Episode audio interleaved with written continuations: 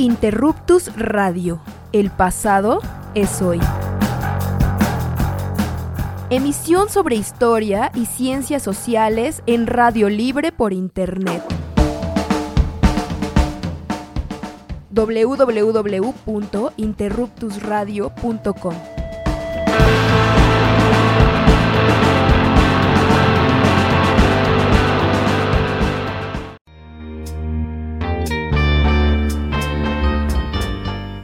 Hola, hola, ¿qué tal? Muy buenas tardes, queridos amigos, amigas de Interruptus Radio. Estamos saludándoles el día de hoy, sábado 13 de marzo del 2021.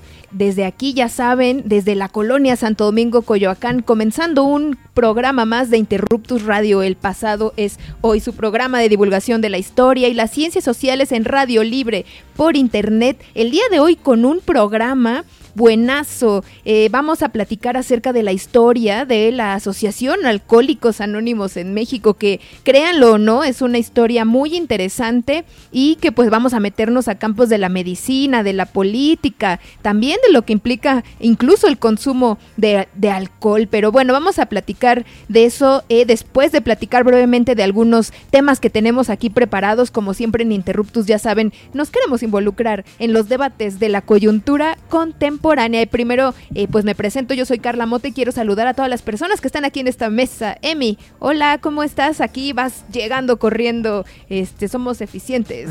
sí, sí, sí, me tocó correr para poner la transmisión en Facebook, pero aquí andamos al pie del cañón. Pues muy contento de estar aquí otro sábado, otro sábado eh, más, tercer sábado que tenemos en este nuevo horario de Interruptus Radio. Y pues nada, muy feliz de tener un tema, pues también muy, muy interesante. La verdad es que me, llama mucho la atención porque son como esos temas que a veces tal vez no, no, no. No se te ocurre, ¿no? Sí, sí, sí. A mí no se me hubiera ocurrido. Hace poquito también estaba viendo un, libro sobre la historia del helado y dije, ah, no, sí. Pues claro, no, es, está muy interesante, pues. La cosa es sacar, sacarle jugo a los temas y seguro. Eh, todo acto o hecho o objeto hecho por el hombre tiene su Exactamente. Y bueno, aprovechando ahorita que ya habló esta Lili, pues aquí está. Lili, ¿cómo estás? Compartiendo mesa. También, eh, a pesar de los tianguis y de los trancones y de las eh, interferencias viales, aquí estamos. Em, intentando también ponernos, ponernos en tono y en onda con este nuevo horario, con nuestra, con esta nueva forma de, ver nuestros programas así que y de escuchar nuestros programas. Eh, así que, bueno, aquí estamos otra vez. Eh, Misael. Pues yo también ando por acá, eh, eh, todavía con la con la emoción. Ay, sí, sí, sí. con la emoción de los problemas técnicos de si supieran, amigos. Antes cada domingo. Eh, pues la verdad es que creo que la tecnología como que no, como que no le gustan los historiadores a la tecnología. Sí. y no nos deja tranquilas y tranquilos para poder eh, pues iniciar esta emisión a tiempo, sin problemas, sin estar corriendo, pero bueno, siempre lo hacemos con mucho gusto para ustedes, querida audiencia Y pues eh, ya que salimos, saludamos a la banda y nos saludamos entre nosotros, recuerden que estamos transmitiendo cada sábado de 5 a 7 de la tarde, transmitimos desde Pro Pedregales, Coyoacán, aquí en, la, eh, en el Pedregal de Santo Domingo, en el... centro. En el centro geográfico. del centro geográfico de la Ciudad de México. Eh, pues desde aquí eh, les queremos mandar un saludo a quienes nos escuchan, nos ven eh, desde el ciberespacio. No sabemos en qué geografía estén ustedes, pero nos da mucho gusto que nos estén siguiendo. Y pues como vieron el anuncio, hoy vamos a estar conversando con Alejandro Salazar. Hoy vamos a hablar de la historia de Alcohólicos Anónimos en México. La verdad es que es un tema bien chido, eh, como siempre, ¿no? Traemos temas que consideramos que pueden ser interesantes, eh, útiles, ¿no? No en un sentido utilitario, sino que nos permitan también entender pues aspectos históricos de nuestra, de nuestra vida y de nuestra sociedad. Pero antes de pasar con Alejandro, antes de saludarlo, porque él ya está acá con nosotros en el Zoom, eh, pues viéndonos correr como gallinas sin cabeza. Eso, exacto. ¿Qué hay preparado para hoy? no, bueno, antes también de empezar, invitar a toda la banda que nos está escuchando, que nos siga en todas nuestras redes sociales, si nos estás escuchando de Facebook, pues puedes suscribirte a nuestro canal de YouTube, también Interruptus Radio, seguirnos en nuestro, en nuestro perfil de Twitter como arroba r-interruptus, y si estás en YouTube, eh, síguenos en nuestras otras redes sociales, en Facebook también como Interruptus Radio, y pues nada, eh, denle like también a la transmisión, nos ayuda mucho también para llegar a más personas, para eh, saber que les está gustando el contenido que estamos haciendo. Y pues nada, eh, pues traigo unas efemérides muy breves ahí para compartir. Más que nada también no tardarnos tanto porque pues ya estamos sobre tiempo y pues solamente mencionar eh, pues la primera efeméride es un personaje, un personaje literario que estas últimas semanas los he estado mencionando mucho. De hecho, estaba un poquillo indeciso de decirlo porque creo que van como tres semanas seguidas que lo menciono. Estás enamorado. sí, sí, sí. También todo ha ido coincidiendo. Tal vez es como una coincidencia poética. Eh, un llamado a todas y todos a que leamos este autor. Y bueno, al que, al autor al que me refiero es Abigail Bojorques, eh, un autor eh, que actualmente ha sido un poquillo controversial. De hecho, hicimos un programa, el primer programa del sábado eh, por la tarde, en donde hablamos sobre la piratería, porque pues piratearon en su momento las obras reunidas de Abigail Bojorques editadas por la Secretaría de Cultura de Sinaloa. Bueno, creo que tiene otro nombre, pero la Secretaría, el Instituto Sonorense de Cultura, creo que así se llama. Y pues nada, ahí se desató toda una controversia con respecto a, a la poesía, a los derechos de autor, a las herencias de los poetas, en fin. Eh, un tema ahí muy interesante, si les, si les llama la atención, vayan a escuchar esa transmisión. Y pues la fecha que se está conmemorando es la de nacimiento. Él nace el 12 de marzo de 1936 en Caborca, Sonora, y pues bueno, fallece eh, también allá en su querido Sonora. Y pues recordar a Abigail Bojorques, hay bastante contenido en línea y pues si pueden conseguirse sus obras reunidas, que son un poquillo difíciles de conseguir, pues no duden, no duden en hacerlo. Y pues la otra efeméride que tengo preparada, que también es de otro personaje ahí que constantemente lo estoy mencionando, otro amor. Otro amor, otro amor es este el buen cancerbero. Eh, que nace el 11 de marzo de 1988 y pues qué decir de Cancerbero, también creo que he hablado bastante en otras en otros programas de él, lo he puesto hasta de ejemplo eh, como lo amas. Pues es que es muy buen rapero, la verdad es que es muy muy buen rapero, tiene ahí todo un, un contenido eh, pues bastante distinto entre sus discos, pues, ¿no? Su último disco Muerte es así de córtate las venas y muy depresivo y otros discos son así de lucha política, muy, muy chidos, muy, muy humanos, pues. Y pues eh, recordar al, buen cancerbero que pues allá en Venezuela también los compas eh, raperos, Lil Supa, Apache le hicieron su, su, homenaje propio y pues qué mejor que vayan a escuchar sus rolitas y pues si no lo conocen, que pues yo creo que sería muy difícil que la gente no, no conociera a Cancerbero, pero si no lo conocen, pues vayan y escúchenlo. Y nada, solamente para irnos rápido como tobogán en esto. ¿Tú, Carla, querías mencionar algo? Sí, nada más una. no sé si escucharon en la semana que se le va a cambiar el nombre a la calle Puente de Alvarado por la calle México Tenochtitlan como parte de un anuncio que se hizo de todas las conmemoraciones históricas que se vienen en la Ciudad de México en el año 2021, pero de este en particular del cambio de nombre de una calle y también del reconocimiento del eh, este árbol de la noche triste ahora como el árbol de la noche victoriosa, que de hecho ha tenido muchos nombres ese árbol en rememoración de la conquista, del proceso de conquista, y el de pues de este sanguinario conquistador, genocida, pues tenemos por ahí reacciones de algunas, algunos, algunos, porque todos fueron hombres, fíjense, historiadores que están en contra de que se le cambie el nombre, y la verdad es que por ahí el debate se está se está poniendo interesante porque están hablando de historia oficial, eh, de, nueva construcción no científica. Entre ellos está pues Leonardo López Luján, Alejandro Rosas, está Ignacio Solares.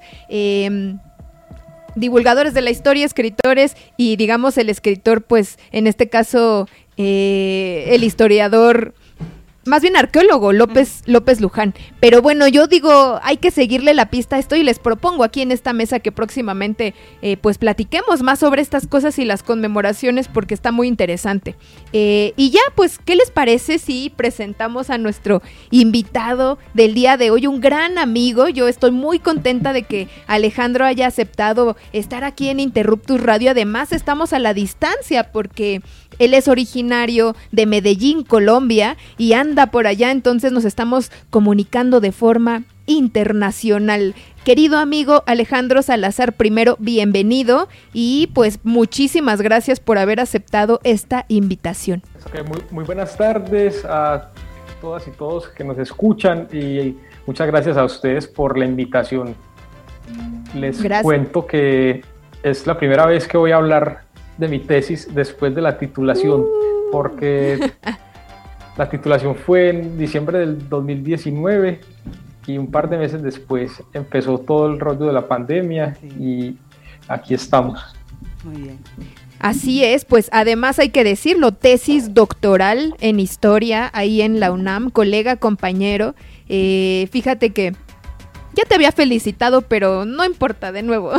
Más de un año después, pero primero muchas, felicidades por, por esa tesis.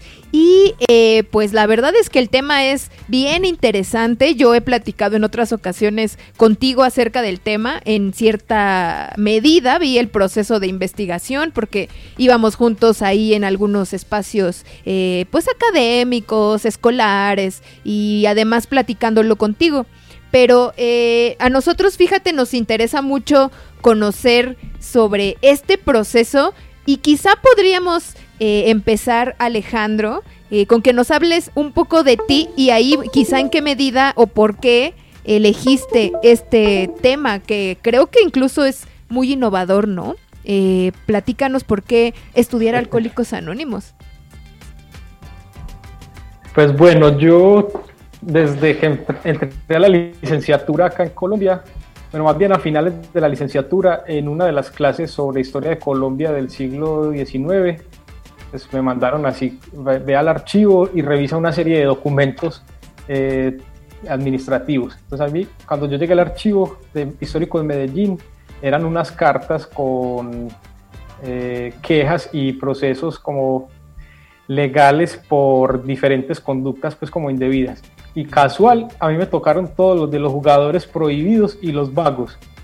Entonces yo empecé como a ver que en la mitad de todo estaba el, consumo de bebidas, pues como que le echaban la culpa de, consumir bebidas a, todo, a que fuera un vago, a que estuviera jugando naipes, a que estuviera apostando, a que se metiera con la esposa del compañero. Entonces siempre el culpable era, era el alcohol, porque de hecho era pues como una de las conductas que se normaba pues como mucho el, amancebamiento y entre otras cosas. Humanizando el alcohol. Luego me fui como interesando más por, el discurso médico, porque eh, pues como que entré como por la onda de la historia social y la historia política y encontré pues como los médicos eh, como unos actores pues como muy interesantes que en, el caso colombiano estaban pues como ligados a, a partidos eh, partidos políticos conservadores en muchos casos, y entonces se gestó como todo un discurso contra el alcohol bien, bien llamativo, pues eh, amparados como bajo la teoría de la degeneración de la raza. Y entonces el borracho ya no solamente pues, era como un transgresor moral, un degenerado moral, sino que podía degenerar su raza. Es decir, eh, esta teoría pues como que ponía mucho énfasis en, en, las, en los aspectos hereditarios. Entonces se podía heredar a las siguientes generaciones lo que se denominaba eh, la epilepsia, imbecilidad, idiosía y pues finalmente pues como que los imbéciles y idiotas no se reproducen. Entonces esto ponía pues como en peligro la especie humana y también se podía heredar la misma afición por el alcohol. bueno, digo estas palabras porque eran términos que se empleaban pues como en, la, en el lenguaje médico de entonces. Y bueno, ya entonces yo terminé mi tesis sobre Colombia y conocí al doctor Andrés Ríos de ahí de la UNAM, quien tenía un proyecto colectivo muy similar a lo que nosotros estábamos haciendo acá en Medellín. Eh, este proyecto era sobre una historia sobre el manicomio general de la Castañeda en México. Y entonces yo hice todo el proceso de admisión a la, a la UNAM eh, y mi proyecto de la maestría fue sobre los alcohólicos en el manicomio de la Castañeda. Mm. Entonces acá empecé a ver como a partir de 1950 más o menos empezó a cambiar todo este discurso de, los degenerados, de, la raza y se empezó a desaparecer del lenguaje médico para el caso pues del, alcoholismo o del consumo de, alcohol. Y empezaron a aparecer otros, otros actores, así como las psicólogas eh, trabajadoras sociales que fueron muy importantes en la transformación del modelo asistencial, algunos sociólogos y por allá revisando papeles en el archivo de la Secretaría de Salud ahí en Donceles, un día me encontré con un, con un documento que hablaba de alcohólicos anónimos dentro de la Castañeda. Y pues como que mi primera impresión fue como, bueno, ¿y esta gente por qué está metida? Estaba metida en un manicomio, pues ¿qué tiene que ver alcohólicos anónimos? Porque yo pensaba, así desconocía totalmente qué era y pensaba que era un movimiento religioso muy ligado a, la Iglesia Católica, porque en, el caso colombiano muchos de los salones en los que se reúnen están como en las, en las parroquias, entre otros. Entonces, mi primera impresión fue decir, ¿qué hacen estos acá en, en el manicomio de la Castañeda? Y a ellos los invitó una psiquiatra que se llamaba Victoria Andaluz en el 65, unos pocos años antes de demoler la Castañeda. Y ella estuvo muy pendiente de los pacientes con diagnósticos relacionados a, consumo de alcohol, pues porque en, la documentación de la Castañeda pude pues como ver que tenía un interés particular por este diagnóstico. Y ella los invita para tratar como de, de subsanar un poco el problema que representaba para la institución los reingresos de los bebedores. Entonces, aquí hay un problema pues como durante todo el funcionamiento de la Castañeda con la, con la gente que entraba por consumo de bebidas, que era que los síntomas desaparecían rápidamente, pero eran pacientes que tenían eh, diversos reingresos. Entonces acá fue como mi primer encontrón con alcohólicos anónimos dentro del mundo como de la historia de la medicina y de la psiquiatría. Está bien interesante. Luego, ah, sigue, sigue. No te interrumpo. Bueno, perdón, Carla. Bueno, por último, pues el último momento en el que yo me decidí a investigar sobre alcohólicos anónimos fue algo como muy del, azar también. Eh, en una conversación con, con Andrés Ríos, yo le dije que quería ingresar al doctorado, pero estaba indeciso sobre, sobre el tema a investigar. Entonces yo me quería ir por el lado de, de la clasificación de los, de los diagnósticos relacionados con consumo de alcohol, pues más uno como en la onda de la, de la teoría de la clínica psiquiátrica. Y Ríos así, pues como muy tranquilamente me dijo, ¿y por qué no hace una historia de alcohólicos anónimos? Y yo como, pues, ¿será que funciona así? Entonces ya me puse a ver, pues, qué, era eso, dónde quedaba, y empecé a encontrar, pues, eh, que había una central, un archivo, que era una asociación muy interesada en en, la parte histórica, de hecho tienen pues como sus archivos de grupos, sus museos de zonas, mm. sus mismas historias escritas por ellos. Y me interesó mucho que como parte del tratamiento eh, esté ese componente histórico ahí.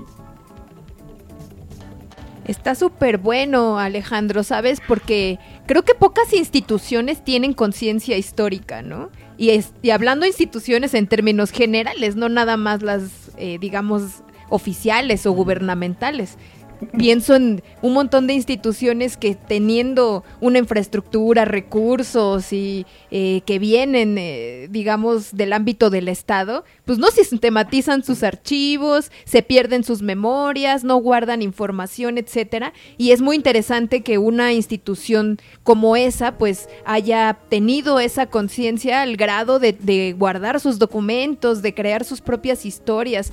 Y también otra cosa que se me hace y siempre se me ha hecho bien interesante es como Alcohólicos Anónimos es un, una agrupación eh, que tiene como un guiño con temas médicos y otro guiño en temas espirituales, eh, religiosos, emocionales, es decir, es donde se conjuntan ahí un montón de cosas y que se nota muy nítidamente cuando tú mencionas que entró a la Castañeda, o sea, la Castañeda que es una institución eh, que intentó innovar en el estudio y en la aplicación de la psiquiatría en México, que también tiene por ahí una leyenda negra muy fuerte. Bien tiranos ahí adentro. Sí, claro, eh, de que se fueron, eh, o, sea, que fue muy innovadora, muy de vanguardia en su momento a finales del siglo XIX, pero pues llegó una época en la que hubo una decadencia visible, ¿no? De, de los tratamientos, del trato que se daba a las personas. Los estigmas sociales, todo ese rollo. Exacto.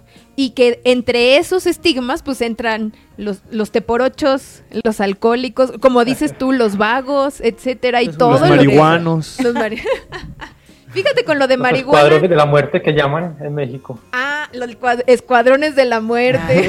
ándale, ándale. Eh, para quienes nos escuchan y a lo mejor no ubican los escuadrones de la muerte, es como la los bebedores contumaces que beben en la calle y que... Los que están en las esquinas. Están en las esquinas. Los banqueteros. Las banqueteras. Ahora que se legalizó aquí en México, bueno, todavía no, está ya a punto de legalizarse la marihuana, pues hay mucho estigma también en torno al consumo de la marihuana. Y en torno al consumo del alcohol, eh, pues ha habido en México campañas antialcohólicas. El estigma en sí creo que existe, pero pues al mismo tiempo es un consumo avalado socialmente, ¿no? Entonces, eh, pues no sé si tienen aquí alguna cosa que plantear. Sí, yo, yo le quería preguntar a Alejandro si, bueno, igual pregunta de historiador, así tal cual. ¿Cuál es como la periodización, pues? o sea, ¿desde dónde, desde dónde agarrar el, grupo de alcohólicos anónimos? Porque me llama mucho la atención esto que mencionas que ya lo encontraste en, la Castañeda, pero es, anterior o es más, más o menos contemporáneo. No sé si me puedas más o menos comentar algunas fechas, eh, cuándo se funda, por qué se funda, como e, ese tipo de cosas. Sí, eh, mira, yo en la tesis trabajé el periodo de 1956 a 1985. Mm.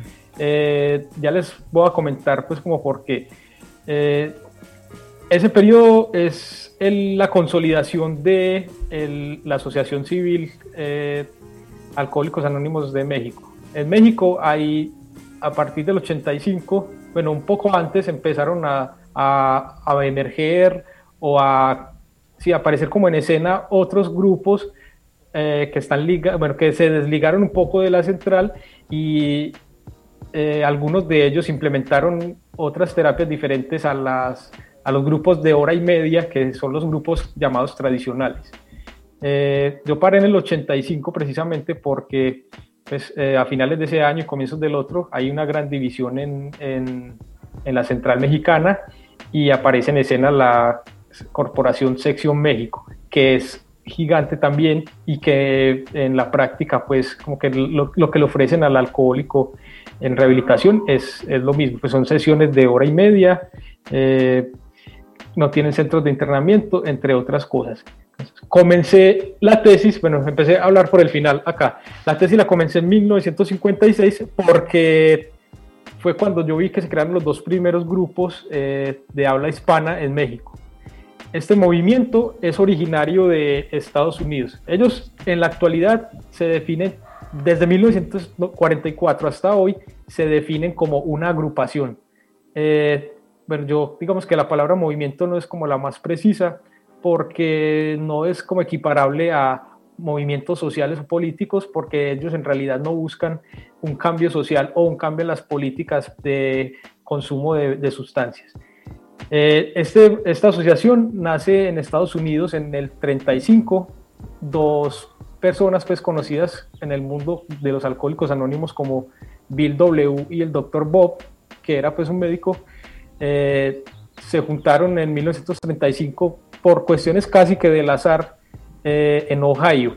Esa noche pactaron pues como ayudarse uno al otro en la tarea de dejar de beber.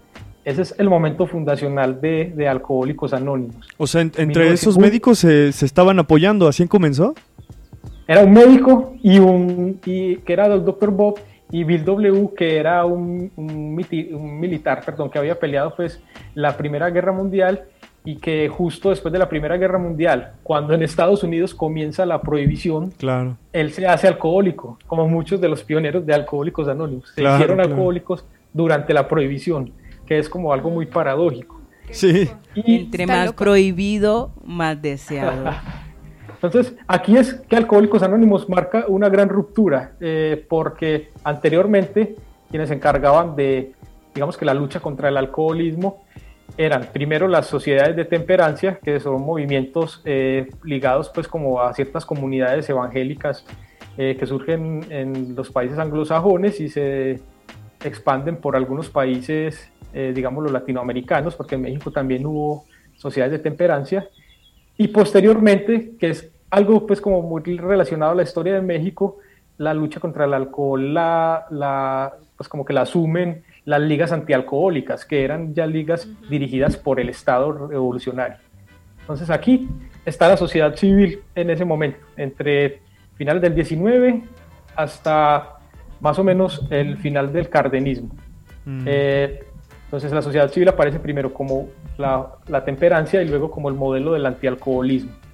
Entonces aquí hay un cambio bien interesante que es cuando en el 40 pues asume la presidencia Ávila Camacho todo este discurso ligado pues como a la revolución y a la ingeniería social, las campañas fuertes, campañas que habían contra el alcohol desde 1929, se atenúan y empiezan pues como otra onda muy diferente. Hasta ese momento, hasta ese periodo lo, ha trabajado, lo han trabajado varios historiadores e historiadoras. Eh, Diego Pulido, eh, Odette Rojas, que fue una compañera del doctorado, es, es, bien chistoso porque ella para justo en el 46, que es cuando yo empiezo a arrancar. es, Pulido abarca del 1903 al 29, o del 29 al 46, y yo arranco pues como oficialmente en el 56, pero mis antecedentes van desde el 46. aquí en el 40 sucede algo bien, pues como bien particular, que es, primero, estas políticas de la buena vecindad con, con los Estados Unidos las agencias de turismo que empiezan a aparecer a lo largo del territorio mexicano y en territorio estadounidense. Y luego eh, la expansión, pues digamos, lo política, militar y cultural estadounidense, eh, que fueron como los factores para que empezaran a, a, expandirse los grupos de alcohólicos anónimos. De hecho, los militares fueron como uno de los agentes, los militares estadounidenses que expandieron, digámoslo, el mensaje de alcohólicos anónimos por el mundo. También fueron lo que los alcohólicos llaman los pioneros, que eran personas que iban de un lado al otro de la frontera, tanto mexicanos como estadounidenses, que iban y conocían los grupos en, en, en Estados Unidos y los trataban de simular en, en, el, en el caso mexicano o los mismos estadounidenses que viajaban a, por diferentes países haciendo como especie de misión de tratar de crear grupos. Entonces acá aparecen los primeros grupos en los 40, comenzando los 40 en México, en territorios como fronterizos y zonas de contacto pues como migratorio en el norte de México. Pero entre el 41 y el 46 estos grupos son muy como muy volátiles. Eh, no duran pues como mucho, se desintegran en algunos casos se ha mencionado que hubo presiones por parte de, la industria cervecera para acabar con estos grupos, como el caso de Monterrey. esto lo dicen en, bueno, no recuerdo el nombre de la tesis, es una tesis del 91 sobre alcohólicos anónimos. Y en el 46 hay una reunión en, en Ciudad de México en la que un un cónsul cita en el mercado, ¿cómo se llama el que está en Tepito? Es el Abelardo Rodríguez. El Abelardo. Cita a, como a una reunión abierta en la que llega la prensa y así para hablar de pues, lo que estaba sucediendo, porque este señor había viajado como a Estados Unidos a, apoyar a los braceros que estaban construyendo pues como ferrocarriles al norte de Estados Unidos, conoció a Alcohólicos Anónimos y pensó que podría funcionar en México necesitó una reunión de una junta de, una reunión de información pública. Y acá es como en, entre septiembre y octubre del 46 como que empiezan a suceder pues como varias cosas. Entonces se da esta reunión que se dice que no tuvo frutos como para fundar un grupo, pero semanas después eh, empieza a, empiezan a reunirse un grupo de, de estadounidenses eh, en Ciudad de México. entonces acá se funda el el Mexico City Group, que es hasta la actualidad se conoce como el grupo de habla inglesa. Entonces, eso se fundó en el 46. Yo no pongo mi punto de partida ahí porque este grupo funcionó y era visto por la prensa incluso como una filial estadounidense y era pues de habla inglesa, entonces los mexicanos que se integraron al primer grupo fueron pues como personas de clase media que tenían la posibilidad de entender el inglés, de viajar a los Estados Unidos para conocer pues cómo funcionaban estos grupos y eso. Pero de ahí este grupo surgen como ciertas iniciativas. Eh, ellos se mueven mucho, en especial pues como en los 50, para empezar a informar a la gente, a médicos, a religiosos y así. Y en el 56, eh, a uno de los, bueno, esto también, aquí yo pongo como el momento inicial de mi tesis, que fue cuando en 1956 un psiquiatra militar en el hospital militar, en el pabellón psiquiátrico, adquiere unos folletos de alcohólicos anónimos y ayuda a conformar el grupo hospital militar. Y este es el momento, digámoslo, en el que yo inicio mi investigación. A finales de ese año y el comienzo del 57 se consolida otro grupo que existe hasta la actualidad en Mérida, que es el grupo Panteón Florido, que se llama así porque queda pues, precisamente en este panteón, y aquí yo empiezo a ver que ya hay como una mexicanización. Esto lo tomo, ese argumento de la mexicanización la tomo, retomo un poco a la doctora Aider Rosovsky, quien falleció pues hace poco, el año pasado, y quien ha sido una de las grandes investigadoras en materia de alcohol y de adicciones. ella es una psicóloga, fue directora del Instituto Mexicano de Psiquiatría, escribió sobre alcohólicos anónimos, participó en proyectos como internacionales sobre alcohólicos anónimos, en proyectos muy importantes en los 90. Y ella habla de una mexicanización de los grupos que se empieza a ver como más ya para los 60. Entonces, mi periodo comienza ahí en el 56 con esos dos grupos hispanohablantes y termino en el 85 también porque hay una gran expansión de alcohólicos anónimos por todo el país. Entonces, de dos grupos en el 56 pasamos a 8.761 en 1985 distribuidos básicamente por todo el territorio mexicano. Entonces es una asociación muy grande, eh, de hecho es de las asociaciones de alcohólicos anónimos más grandes en el mundo y refleja un poco las particularidades pues, de, la historia mexicana, porque yo me adentré también en ver pues, cómo, cómo jugaban eso al interior de, la institución. Alejandro, eh, bueno, estos, ocho, estos más de 8.000 grupos de alcohólicos anónimos en México, ¿crees tú que se obedezca a los índices de consumo o, claro. sí? A ese mal endémico. En algún momento leí que el, alcoholismo en Ciudad de México era un mal endémico. Entonces, ¿crees que se atribuye a eso? Sí, ahí de hecho pasan como muchas cosas a partir de los 50 y entre ellas es que bueno, les, como les había mencionado, hubo una fuerte participación de la sociedad civil en las campañas contra el alcohol, hasta los 40 más o menos. Y básicamente entre mediados de los 40 hasta los 80 hubo unas políticas, eh, digamos, de Estado un poco débiles en cuanto a, a, la, atención y la investigación sobre alcoholismo.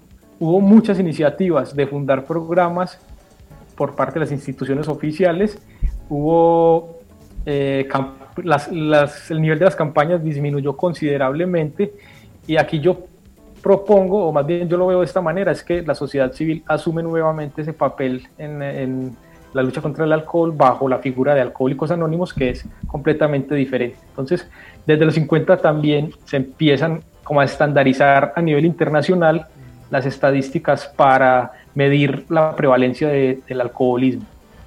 Entonces, hasta antes, eh, esto se medía, digámoslo, con las cifras de consumo y producción.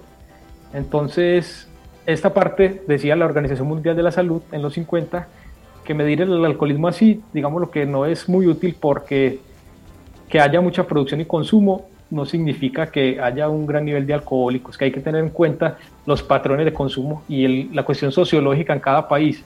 Entonces, un médico estadounidense quien había tenido mucho contacto con alcohólicos anónimos desde los 40, propone una fórmula, eh, este se llama el Bimortol Jelinek, propone una fórmula para medir la, prevalencia del alcohol. Esta fórmula fue difundida a través de la Organización Mundial de la Salud y resulta que las estadísticas de los 60 y 70 ubicaron a México en los primeros lugares de consumo y de, prevalencia de alcoholismo en América Latina. Entonces, por encima estaba Chile, segundo México, tercero Nicaragua. Y se observa en América Latina precisamente que las estrategias de atención oficiales fueron débiles y que precisamente ahí fue como donde encontraron un gran nicho los grupos de alcohólicos anónimos. Eso está locochón, porque pues la verdad sí nos gusta la lipus. no, y que también pues habla de que es un país que produce alcohol desde siempre, ¿no? Eh, a diferencia quizá de otros países en donde eh, la industria se desarrolla a partir de la llegada de las cerveceras eh, o incluso, bueno, con... sí, sobre todo con una industria así, con ese tipo de, digamos, de de cantidad de producción. Sabemos que en muchos lugares de América Latina pues siempre ha habido producción de rones, de aguardientes, ¿no? Eh, pero en México pues ha existido de acá también... Es el tequila, de acá es el mezcal, el pulque. el pulque. Exacto, ¿no? pulquito. El, la, la raicilla, la charana, tenemos una muy amplia variedad, digamos, de, bebidas que algunas eh, son de origen prehispánico y otras son de origen colonial, pero entonces ya hay una larga tradición. E inclusive, ahorita actualmente México es el primer productor de cerveza a nivel mundial. Ay, qué rico. Y bueno, también es reconocido México por sus cervezas, ¿no? Yo lo que te quería preguntar, Alejandro, es, eh, escuchándote este proceso, digamos, de cómo llegan los grupos de alcohólicos anónimos a México y cómo, pues en 30 años explotan, ¿no? De dos grupos a 8 mil, como dijiste. Este, ¿Qué pasa ahí, digamos? ¿Qué, qué, mm, ¿Cómo decirlo? ¿Cómo, cómo entender eh, el proceso de asimilación de una nueva, digamos, enfermedad que es el alcoholismo, ¿no? Eh, se, ve como un problema de salud pública. Eh, mm, ¿qué, qué, momento hay de cambio entre lo moral, ¿no? De estos primeros grupos antialcohólicos que tienen una fuerte carga moral eh, y que incluso desde, desde la religión buscan, pues, digamos, quitarle a la gente algunos vicios o alejarla de los vicios. Y en otro momento pasa a ser ya una cuestión médica que está fuera de lo, digamos, entre comillas, fuera de lo, moral, ¿no? Eh, pienso esto porque, por ejemplo, hay un montón de países eh, en donde no existe el problema del alcoholismo, eh, también por aspectos religiosos. Pienso en los musulmanes, que ellos tienen prohibidísimo beber alcohol, por ejemplo, ¿no? Pero también en otros, en otros proyectos, digamos, quizá un poco más recientes, pienso en proyectos como el, Ejército Zapatista de Liberación Nacional, ¿no? que una de sus, de sus primeras, eh, digamos, como organizaciones... Enmiendas. Enmiendas con la sociedad, claro, fue prohibir el, consumo de alcohol y de drogas, ¿no? Eh, y bueno, se sabe también de... Eh, pues comunistas también, ¿no? En donde en, varios lugares y en varios momentos históricos el alcohol se, ha prohibido no solo por aspectos morales, sino también por una posición política. Eh, y que bueno, atendiendo a problemas sociales que genera, que genera el mismo alcoholismo, ¿no? Eh, no el consumo de alcohol, sino el alcoholismo, ¿no? Eh, bueno, creo que es un gran, así más bien te hice una especie de, reflexión, comentario y no tanto la pregunta. Más que una pregunta, más un comentario. Sí, apliqué la vieja confiable. comentario. Pero bueno, digamos, ¿qué, piensas de eso? aquí es una pregunta muy, muy chida, pues, porque Aquí hay como el núcleo de lo que yo vengo trabajando pues como ahora y que salió de la tesis, que es, eh, digamos, las transformaciones en el modelo de atención en los 50.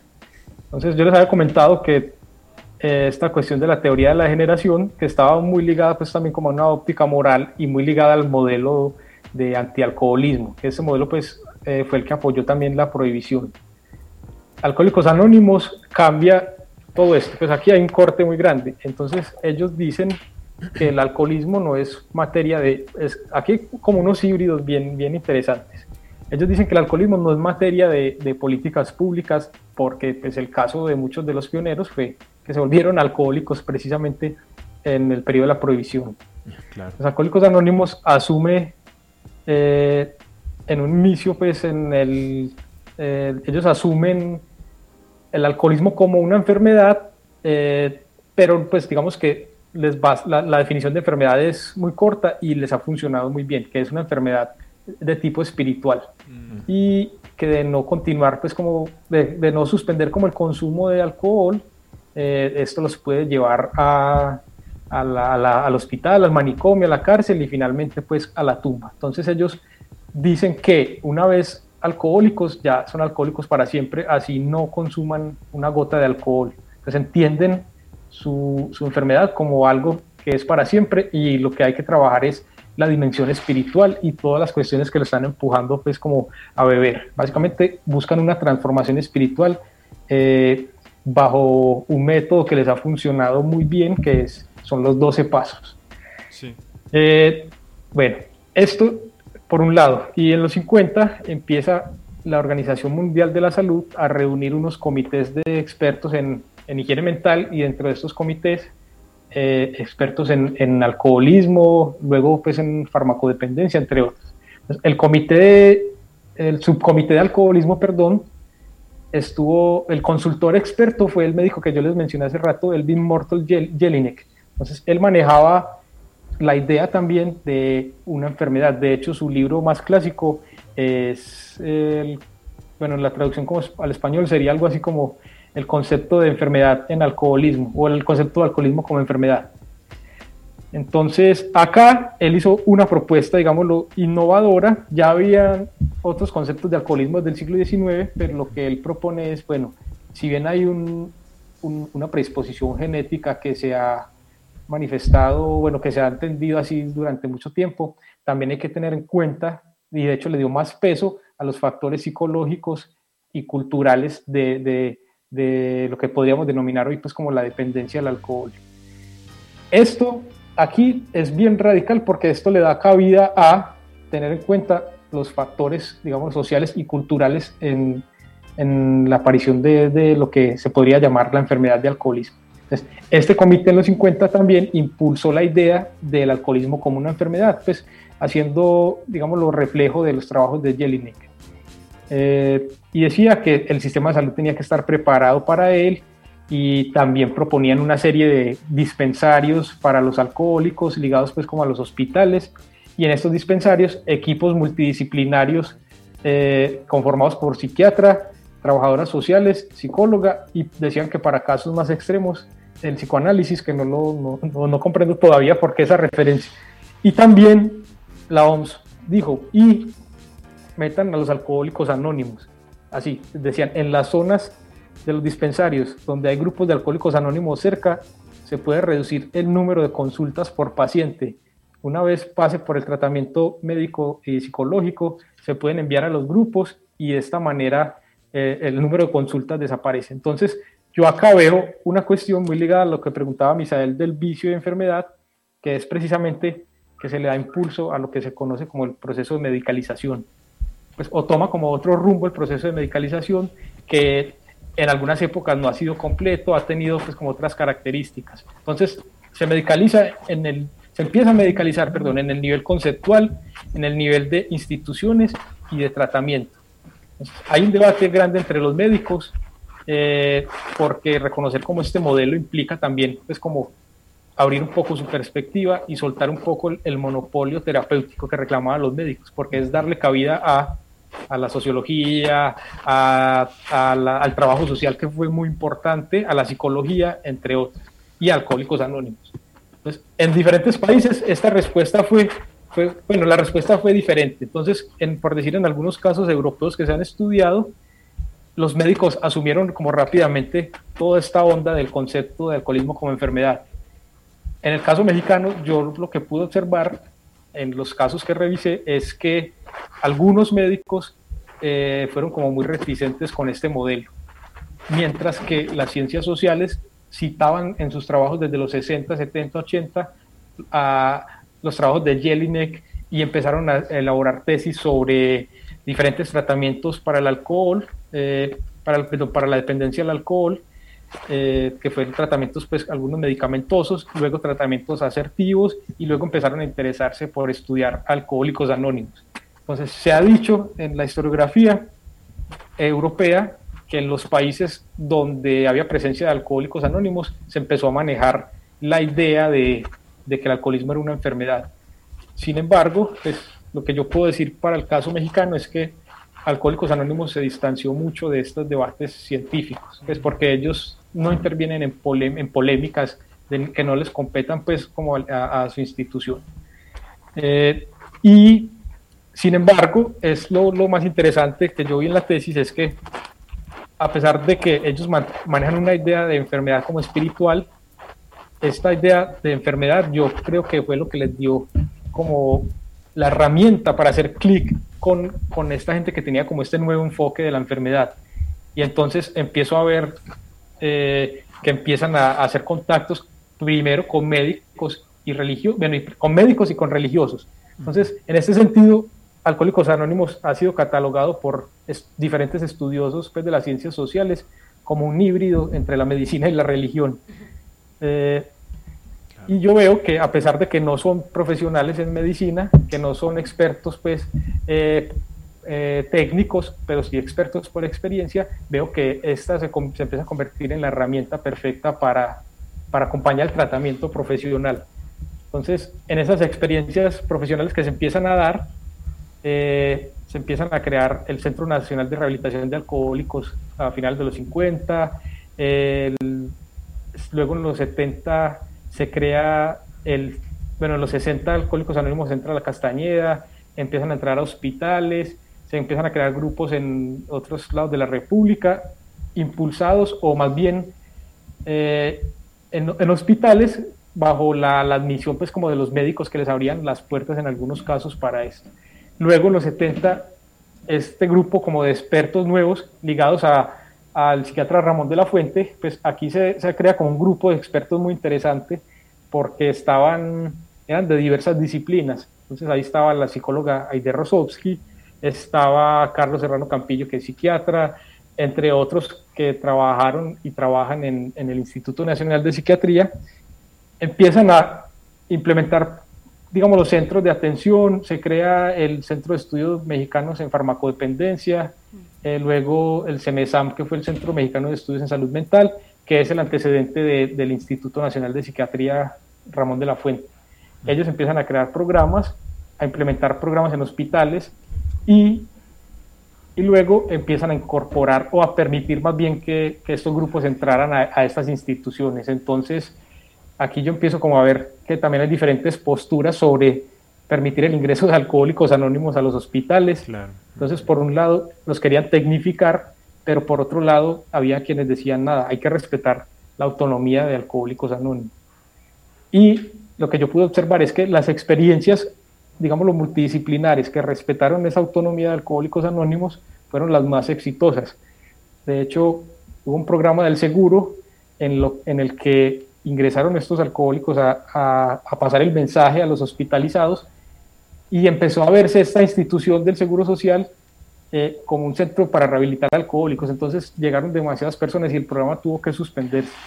Y entonces hay como una relación muy estrecha con la medicina, a pesar de que no sean expertos, y esto ha llevado a que en todas partes del mundo, básicamente, que se haya convertido en una asociación muy importante, porque no hay otra asociación que haya influenciado de forma tan fuerte el tratamiento del alcoholismo. Muy bien.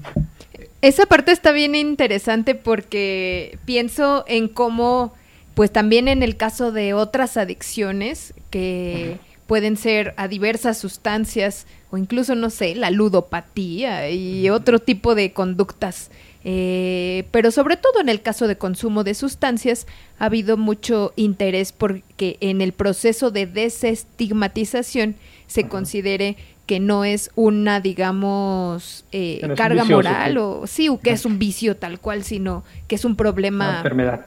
Ajá, una enfermedad. Entonces, como que ahora ya se asume que quien tiene ese, ese consumo reiterado de cualquier sustancia, eh, pues es un enfermo y se le tiene que tratar como tal y no como alguien moralmente desviado, ¿no? Que es como la, la, otra, digamos, concepción que está eh, estigmatizando todo consumo y todo lo que está alrededor de él y que termina por empeorar la situación de quienes están, eh, pues digamos, en esa circunstancia, ¿no? Sí, en donde más que ayudarles se les criminaliza, ¿no? Se les pone en situaciones terribles, terminan en la cárcel, en manicomios. Eh, y justo es bien interesante cómo va hablando de la progresión de las ideas, ¿no? Bueno, sin afán de pensarlo así como una idea medio teleológica de, las ideas de que todos vamos caminando hacia, hacia un punto fijo, pero, pero esa como progresión desde lo moral hasta lo religioso, lo político, lo médico. Oigan, eh, tenemos varios comentarios que nos han estado cayendo en nuestras redes sociales. Muchas gracias a todas y todos los que están al pendiente de la transmisión y están aquí al tiro escuchando la emisión del día de hoy.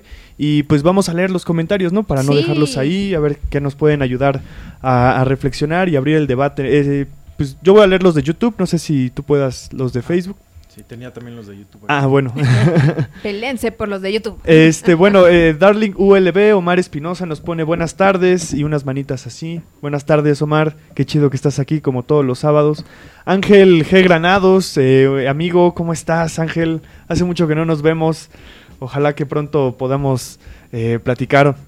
él nos escribe saludos a todas y todos. felicidades por el nuevo horario sobre eh, Alcohólicos Anónimos pareciera que tienen más sucursales y mejor organización que muchos partidos políticos. eso es cierto.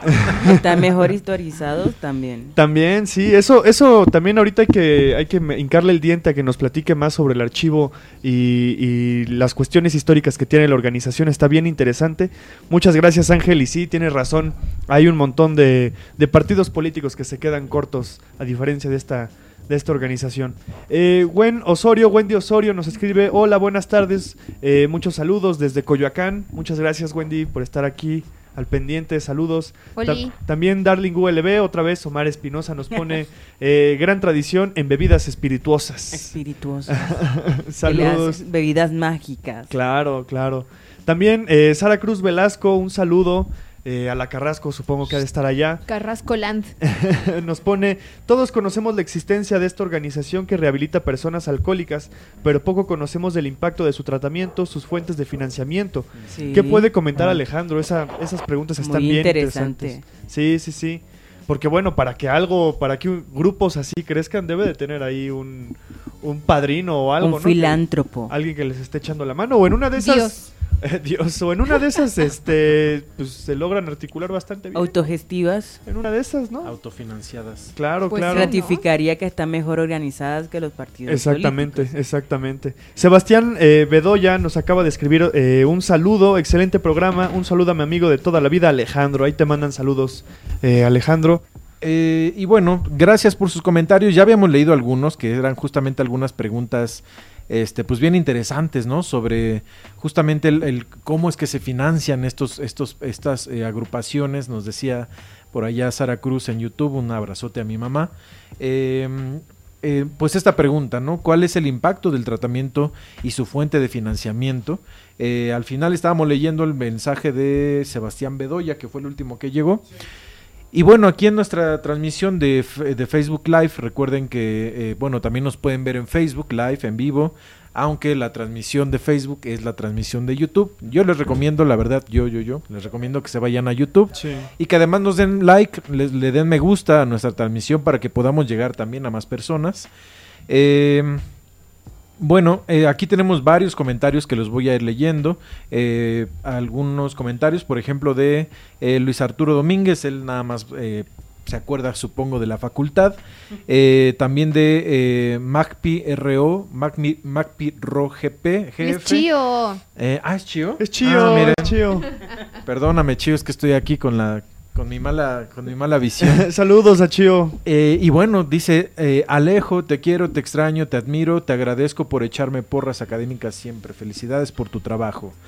Eh, también, bueno, Andrea Vicente le recomienda nuestra transmisión a Alma García. Ojalá que Alma García pues ya nos esté viendo. el buen Víctor Manuel Guerra García, mi querido amigo y colega eh, entrañable de, ya de tantos años desde la Facultad de Filosofía y Letras y ahora nuestros caminos se han vuelto a juntar en el posgrado en la ENA. Eh, bueno, él estudia justamente la historia de la música y del rock en México de manera particular. Eh, y él, bueno, pone un eh, tema muy sugerente, espero que quede grabado en el perfil para verlo eh, y hablar de ello en tribuna cuando me toque mi junta. Saludos a todos, a todos, Misael Chaboya. El padrino pregunta que por qué ya no vas a las juntas. ¿Qué le digo? Híjole, ya te pues, están, ya te están pues dile, que, dile que como cambiamos de horario en Interruptus Radio, como cambiamos de horario en Interruptus Radio, pues ya no puedo ir. sí, sí, sí. o le preguntará Alejandro. Ándale también. Eh, también dice Andrea Vicente, buenas tardes, muchas gracias por la transmisión, un tema sumamente interesante visto desde las distintas perspectivas. La historia de Alcohólicos Anónimos, una contribución a la historiografía de la medicina en México. Saludos desde la Ciudad de México. Muchísimas gracias Andrea Vicente. También nos pone Ivonne Argae, eh, perdón, un tema muy interesante. Saludos al doctor Alejandro. También pregunta Ale eh, Plateros Torres R, dice, ¿qué nombre tiene la tesis? Ahí pues ustedes saben que la tesis de la UNAM se pueden consultar en Tesiunam, ¿no? Así que eh, pues igual nos puedes decir el nombre de tu tesis, a lo mejor muéstranosla acá en la camarita si es que la tienes promoción, por ahí. Alejandro. Exactamente, ¿no? O si no, pues busquen a través de eh, esta plataforma de Tesiunam. El nombre de Alejandro. Con el nombre de Alejandro Salazar Bermúdez debe aparecer porque además se tituló muy muy recientemente. Y también quisiera leer otro comentario que me mandó mi querido eh, Víctor Guerra por WhatsApp. Él me pone... Eh, varios músicos de rock han acudido a AA. Mm. El más querido, al menos para él, es Lalotex y les compuso dos rolas. Órale. Eh, la primera es Algo tiene este café. Qué buen nombre. y la segunda rola se llama Cuarto y Quinto Paso, ¿no? Eh, por ahí, bueno, ya lamentablemente las plataformas no nos permiten poner la música que queremos, así que les pedimos que busquen estas rolas, deben estar en cualquier plataforma. En su momento las pudimos haber puesto, pero, Exactamente, pero ya pues estamos en otras, en otros Nos medios. censuran.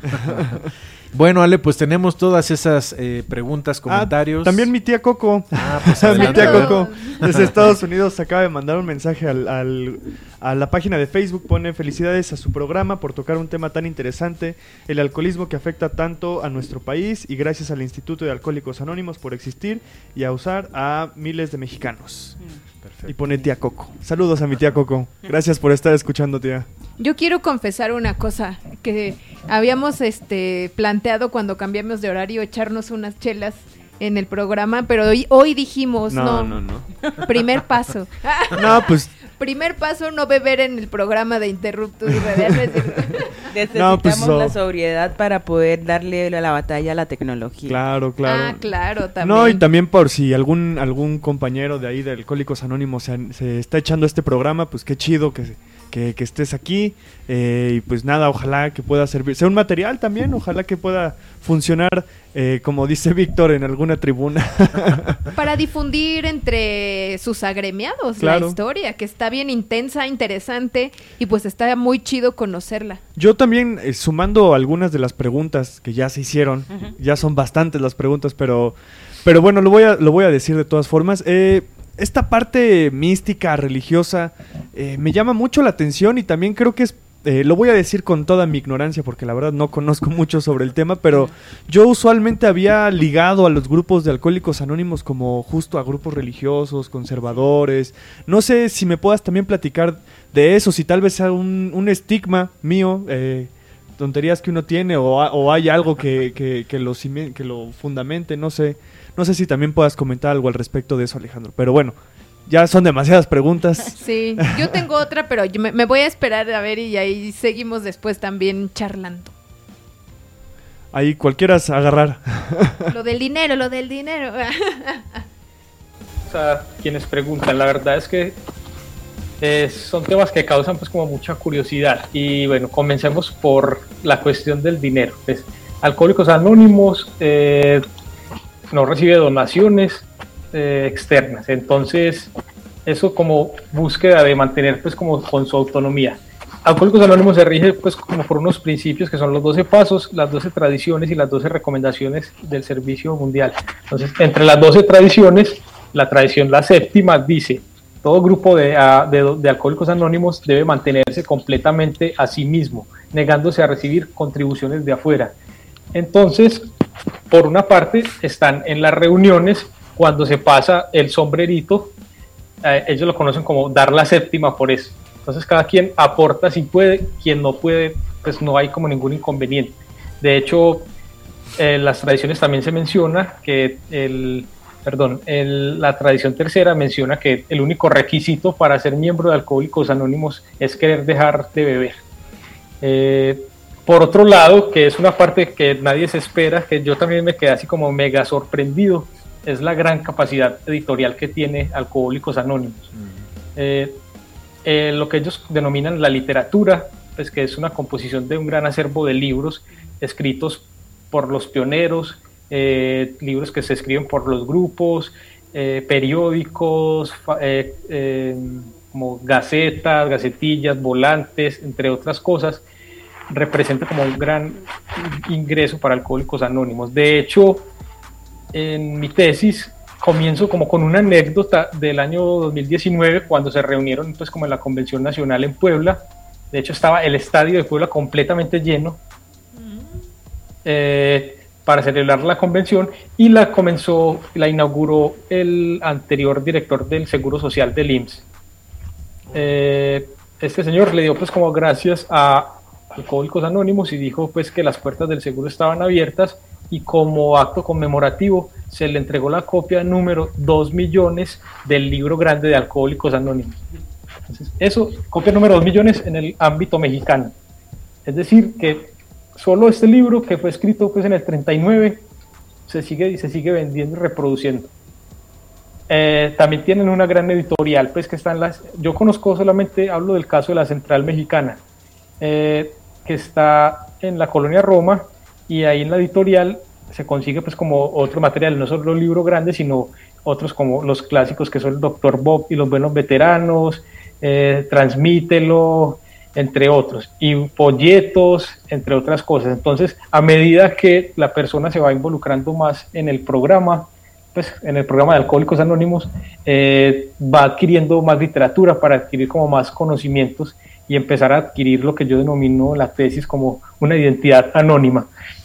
Eh, entonces, parte de, la, de, los resultados del tratamiento tienen que ver con el, grado de, involucramiento eh, de la persona en el programa. Entonces, hay como una serie de pasos, pues que además de los 12 pasos, yo he como establecido como, como una secuencia de, lo que se puede denominar una conversión al modo de, de al, perdón, a la perspectiva del mundo de alcohólicos anónimos es muy similar a lo que los antropólogos han descrito como la conversión religiosa. De hecho, yo me basé pues como en algunos antropólogos y psicólogos para empezar a ver este proceso de transformación.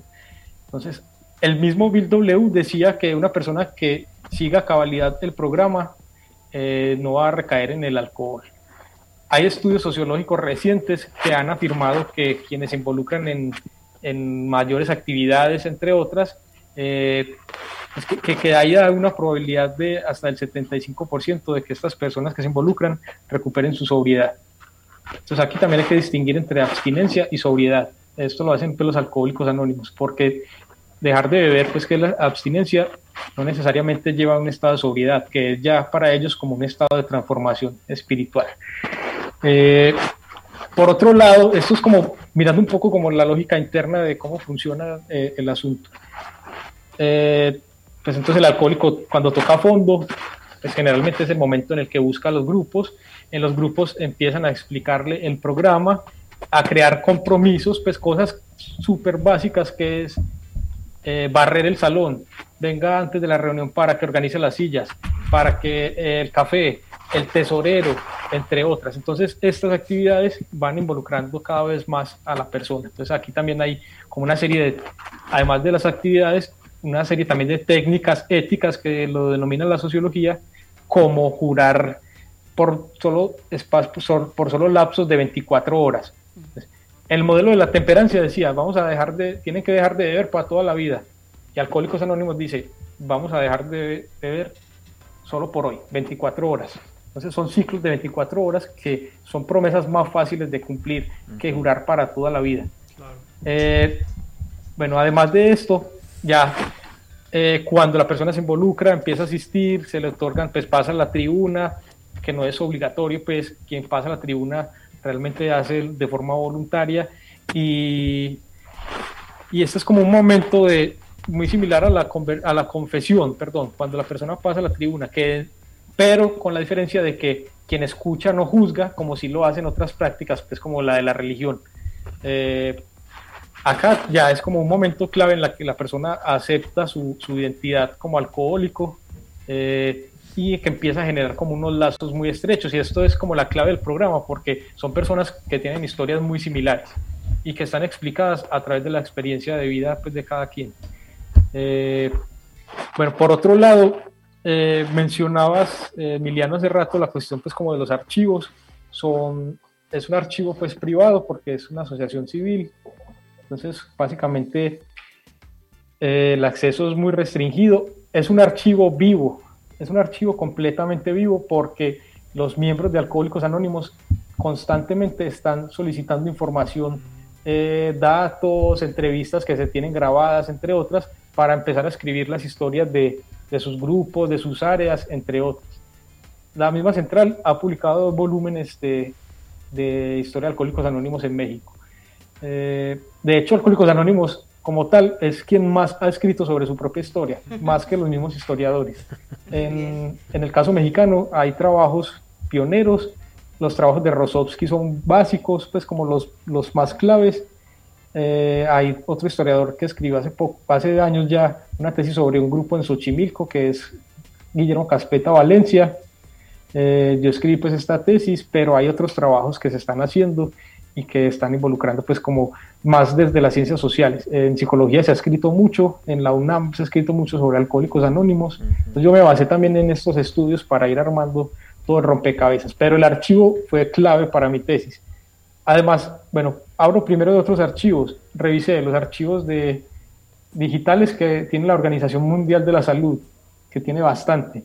El archivo de la Biblioteca de Medicina, eh, que está como en el centro médico, el archivo de, eh, perdón, ese es de la Academia de Medicina, el archivo de, la, Nicolás León, pues el archivo y las, y las tesis, yo revisé alrededor de 96 tesis, y dentro del archivo de Alcohólicos Anónimos, pues me permitieron ver bajo una petición pues como muy, eh, pues que tardó y que hubo como, porque ellos tienen también dentro de sus manuales de servicio, tienen unas guías para el servicio mundial donde están incluidas cómo funcionan sus archivos. Entonces, está más organizado que cualquier archivo, además, y la experiencia fue la mejor experiencia que he tenido en un archivo histórico, porque llegaban las personas a, a buscar su, su información, eh, conocí ahí en el archivo a muchos veteranos que llegaban ahí, algunos a saludar, eh, algunos a buscar, algunos a que grabaran sus entrevistas,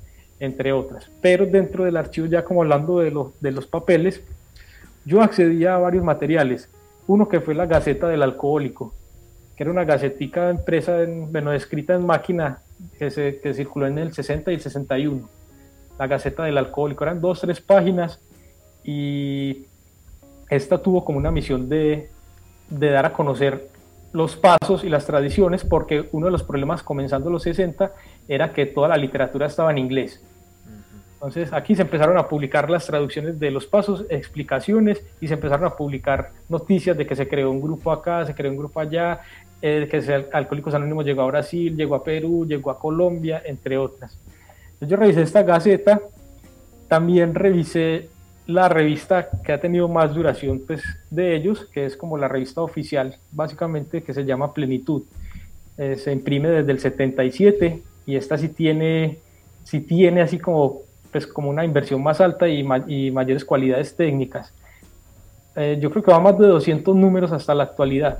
Yo revisé alrededor de 35, 33 números. De estos números, son grandes porque hay revistas que tienen hasta 80 páginas. Entonces yo hice una base de datos de artículos de esa revista pues, y compuesta por 741 artículos, pero por las cuestiones del anonimato y de las prácticas pues, internas de los archivos, revisé solamente cierta información que fue la que yo solicité, principalmente la relacionada con, con médicos. Eh, también me permitieron ver alguna información de las actas de las reuniones anuales. Ellos están organizados, además de los grupos, que es como la estructura que está arriba de, si se puede hablar de un organigrama, los grupos están arriba. Eh, es una, una, organización horizontal, de hecho, eh, en el que el grupo es el principal, pero se crean también comités. Los comités son reuniones de un número de personas y para un determinado fin en específico. Entonces hay comités de literatura, comités de, de información pública, que fue, yo revisé pues, varias de sus actas. Comités de cooperación con la comunidad profesional, comités eh, para muchas tareas como muy específicas y ellos dan sus informes anuales. Entonces yo revisé estos informes anuales entre el 70 y el 85, que fue en el 70 cuando se crea la, la Central Mexicana de Servicios Generales de Alcohólicos Anónimos. Y adicional a esto, revisé eh, un buen acervo de tesis eh, sobre alcohólicos anónimos, sobre alcoholismo en general. En prensa sale demasiado. Eh, uno busca alcohólicos anónimos en, la hemeroteca digital y salen más de 2.000 resultados. Algunos que no tienen nada que ver, pero otros sí, pues como anuncios de grupos. entonces hay una gran cantidad de material y aquí lo que es como uno de los grandes aportes, diría yo, de la tesis es que está visibilizando algo que en apariencia es como muy obvio para todos y que lo pasamos por alto, pues, que son la existencia de estos miles de grupos que hay en el país ahora. Eh, ya no recuerdo qué más preguntas había. Pues había, había más así comentarios. Tenemos acá, por ejemplo, en Twitter nos llegó eh, una pregunta y un comentario. El comentario de Ricardo eh, Rivas dice, estoy escuchando el programa de R Interruptus sobre la historia de doble A y se me antojó una chela. Bien raro. Eh, y también ah, bueno, sí, sí, sí. la pregunta, tenemos una pregunta de Luis Arturo, Arturo Sosa Barrón. Dice, tengo una duda. ¿Qué proceso se tiene que seguir para abrir un grupo? y cómo saber si un grupo está respaldado por la central mexicana, mm, porque he escuchado datos de grupos, casos de grupos fraudulentos. Y acá también eh, sobre esa pregunta yo me preguntaba, yo misma pensaba, em, quizá uno de los éxitos es que no, al parecer, ahorita ya tú nos dirás, es una organización que permite la creación dispersa a través de la propia intención de los de los agremiados, es decir, no está como vertical, jerárquica, es la primera impresión que me da. Y la otra es que no se ha metido en temas políticos, ¿no? Como que esa independencia o autonomía económica le ha permitido pues no tener como esta eh, dependencia eso por por financiamientos externos, que es como uno, creo, de los grandes temas, problemas y además cosas que están en el debate público sobre la sociedad civil organizada bajo este esquema de, financia, de financiación de, eh, ya sea a través de, instituciones del Estado, de organizaciones eh, internacionales, y luego resulta que están sujetas a esos eh, financiamientos y periodos, es decir, ya no pueden tener continuidad si no es a través de esos financiamientos y ese debatote en la ciudad, en México y en y ahora en estos tiempos está intenso, ¿no? Entonces, ¿qué podrías decirnos sobre esto? ¿Cómo se forman? ¿Cómo se organizan? Si hay fraudes por ahí y es y yo yo había preguntado también la cuestión de, de, no sé la, como si son grupos conservadores o sea esta afinidad o esta eh, este vínculo que tienen con la religión cómo cómo marca el grupo también bueno, eso. Eh, pero respondo desde, el final porque las que tengo más fresquitas. Entre los 12 pasos se encuentra, bueno, hay una cosa muy clave que es el, tercer paso, eh, que es decidimos poner nuestras voluntades y nuestras vidas al cuidado de Dios como nosotros lo concebimos. Entonces, esto abre el espectro de Dios a cualquier, digámoslo, credo. ¿Cierto? Eh, de hecho, pues como entre los inicios de AA en Nueva York, pues como que había unos grupos, una tendencia pues como muy relacionados pues con el ateísmo. Mm. Y hay que tener en cuenta además que Alcohólicos Anónimos eh, se expandió y en la actualidad está presente en más de 180 países. Entonces, eso cubre países de Oriente, asiáticos, entre otros. Pues entonces, esta cuestión de Dios como nosotros lo concebimos es como, digamos, lo que permite que que ahí confluyan, eh, digamos, variedades de credos, incluso personas pues como agnósticos y ateos. Por otro lado, antes de que se me olvide, lo que mencionaba Carla de parte de, esta autonomía es que entre las tradiciones se encuentra eh, la tradición la décima, que es que Alcohólicos Anónimos no tiene opinión acerca de asuntos ajenos a sus actividades. Por consiguiente, su nombre debe mezclarse en polémicas públicas. Acá es yo digo que aquí radica en parte el éxito que ha tenido Alcohólicos Anónimos en el país, porque si, lo comparamos con sociedades de temperancia, movimientos antialcohólicos, campañas contra el alcohol, estos financiamientos a estos programas se suspendían, se acababan con cambios de gobierno, cambios de ideales en los proyectos de gobierno, en el proyecto de Estado, entre otras. Entonces, Alcohólicos Anónimos al marcar esa independencia, esa autonomía, es lo que le ha permitido sobrevivir. Entonces, básicamente ellos funcionan, si a Alcohólicos Anónimos se le cierra una puerta, encuentra otra fácilmente. Ya. Eh, y con respecto a lo que decían de tomarse una chelita en el programa, no hay ningún inconveniente de hecho, porque claro. Eh, se maneja la idea de que esto es una enfermedad pues individual, eso fue el cambio que pasó a, partir de los 50, pues, mientras que en la prohibición se decía que porque el alcohol existe, entonces ya todos se pueden enfermar, entonces por eso se prohibía. Exacto.